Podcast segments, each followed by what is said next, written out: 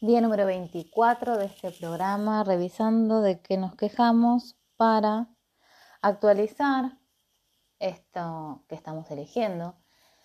Y no es simplemente juzgar, eh, ay, sí, es que me estoy quejando. No, primero que no es juzgar. Segundo es no solamente eh, quejarse como un deporte, sino escuchar la queja para poder actualizarla. Y dentro de esa actualización tenemos que poner en la mesa de que no estamos quejando, es decir, que se requiere que te escuches. Y como era algo que no podía faltar en estos 30 días de adictos a las quejas, revisando de qué nos quejamos, una de las quejas eh, más, creo que mundialmente conocida, es la queja con respecto al dinero. Y el dinero nunca el problema. el, dinero nunca el problema, pero nosotros hemos aprendido a, a, convertirlo en uno. Más que convertirlo en un problema, en un dramón. Pero el dinero nunca es un problema. Entonces, ¿de qué se trata? Dos cosas. Esta es la fórmula para tener dinero. Lo que pasa es que se requiere que estés dispuesto a todo lo que implica. Que son dos cosas.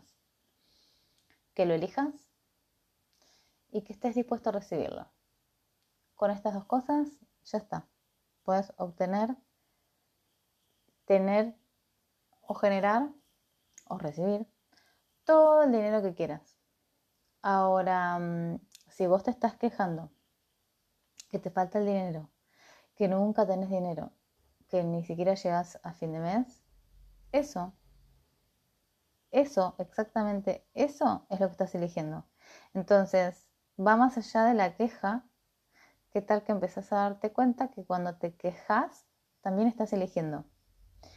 Es decir, que lo que estás diciendo dentro de la queja se convierte en una elección. Solo que no te estás dando cuenta que estás eligiendo eso. Y eso es más grave. ¿Por qué? Y porque no te estás dando cuenta que estás eligiendo de nuevo, que estás eligiendo eso que estás diciendo. Es decir, uno no lo hace a propósito, eh, está en modo zombie o simplemente tenés una emoción de enojo que te desborda y no te deja ver que estás haciendo elecciones desde bueno, un lugar poco consciente o con poca conciencia o, o que tal que nada de conciencia, que entonces te impide eso tener más dinero, simplemente porque vos estás eligiendo lo que estás diciendo. Nosotros elegimos con lo que decimos, pero también elegimos con nuestra energía. Entonces, si vos elegís, eh, quizás no lo decís en voz alta, eh, como por ejemplo, hoy yo elijo tener X cantidad de dinero, pero si vos estás diciendo, em, quiero, quiero tener dinero para pagar las deudas, lo que no te das cuenta de esa elección que vos estás eligiendo tener dinero solamente para pagar las deudas. Entonces, ¿eso qué implica? Que vas a conseguir dinero, vas a pagar esa deuda y vas a mm, continuar sin, sin tener dinero. Entonces, ¿cuál es el verbo? El tener. Es decir, se requiere que quieras tener dinero. Ahora, si vos pensás que el dinero es malo, que para conseguirlo hay que no sé qué, y bueno, como que va a dar como resultado esto tu creencia. Ahora, ¿esto es verdad? Y para vos en tu realidad sí, para mí no, porque yo ya hace mucho que vengo revisándome las creencias de dinero y creo que no creo que haya un día en donde uno se termina de, revisar esto. Creo que es un, una elección diaria, o por lo menos yo, cuando enseño en el mindset de la relación con el dinero, Dura 30 días y así todo les digo que hay que seguir. En esos 30 días vemos un montón de cosas. Vemos la relación con el dinero, que es lo que te impide.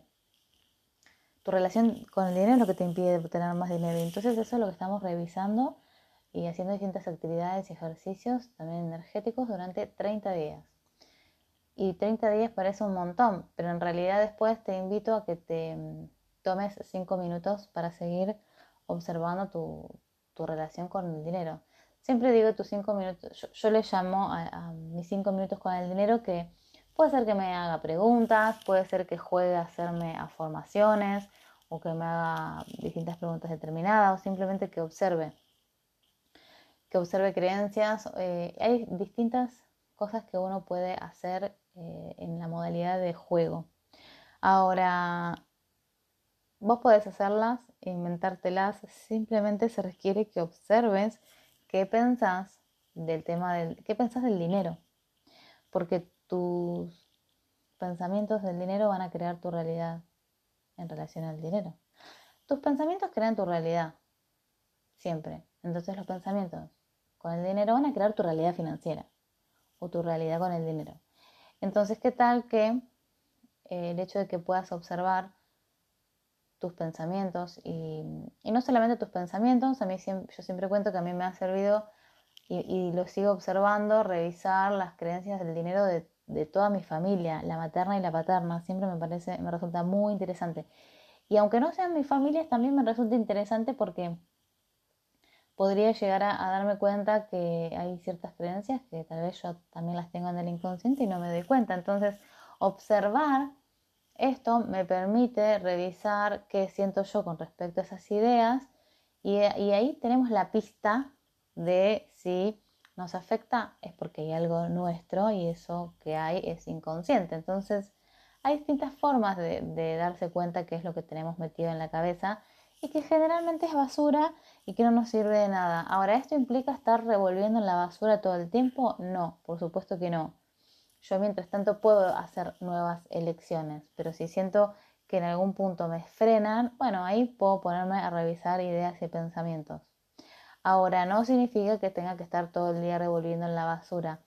Simplemente eh, se trata de hacer tus elecciones. Ahora, si tus elecciones están condicionadas por tu sistema de creencias con respecto al dinero que ni siquiera son tuyas y son de tu familia, bueno, vas a tener un condicionamiento enorme y no vas a elegir desde la libertad, vas a elegir desde tu sistema de creencias.